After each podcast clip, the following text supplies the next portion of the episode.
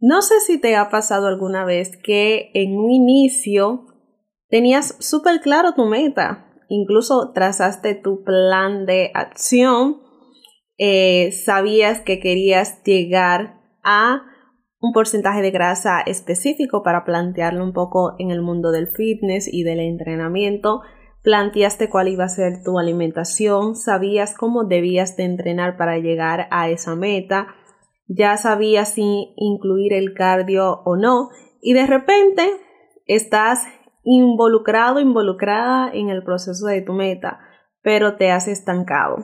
Ya no estás tan enfocado en esa meta. ¿Qué fue lo que pasó? Hola, bendiciones, bienvenido a un nuevo episodio. Mi nombre es Angie Guerrero y soy entrenadora personal. Uno de mis objetivos es ayudarte a que puedas conseguir esa meta más ambiciosa que tengas para mejorar tu cuerpo, mejorar tu físico y a tener la mentalidad adecuada para que puedas conseguirla, para que puedas conseguir los resultados que estás buscando. Esta duda que planteé en el inicio del episodio realmente es una de las principales cuestiones por las cuales estamos en el proceso, estamos en el camino de alcanzar nuestras metas, pero llega ese punto en el cual iniciamos a tener resultados porque ya teníamos súper claro lo que debíamos de hacer, ya teníamos súper claro nuestro plan de acción, ya teníamos claro cómo debíamos alimentarnos, teníamos la dieta, el plan de entrenamiento, como lo quieras ver, todo estaba bien, estabas viendo resultado, pero llegó ese momento en que simplemente te desenfocaste de esa meta. Perdiste el foco y te quedaste a media. Y dice, ok, ¿qué fue lo que pasó? ¿Por qué no tengo ese cuerpo en tal fecha que yo dije? Porque sí era viable, sí podías alcanzarlo de manera natural.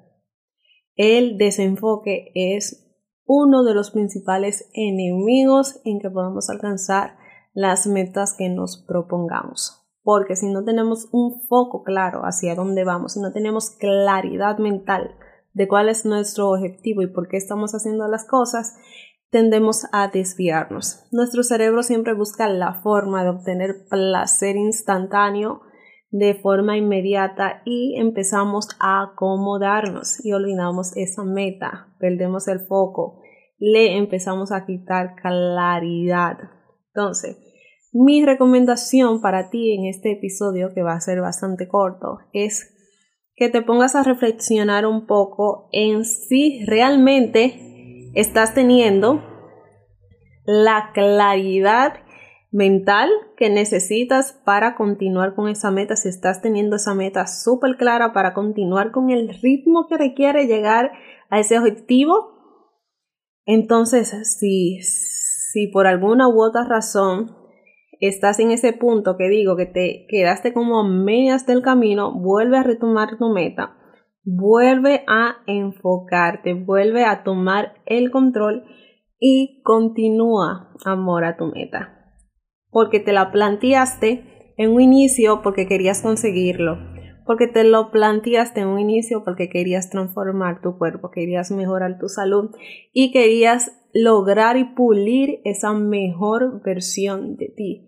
Así que no permitas que por desviarte un poco, por perder el foco, por centrar incluso tu atención en otras cosas, no te permitas o no te des el lujo de conseguir esa meta porque tú te la mereces. Muchísimas gracias, bendiciones.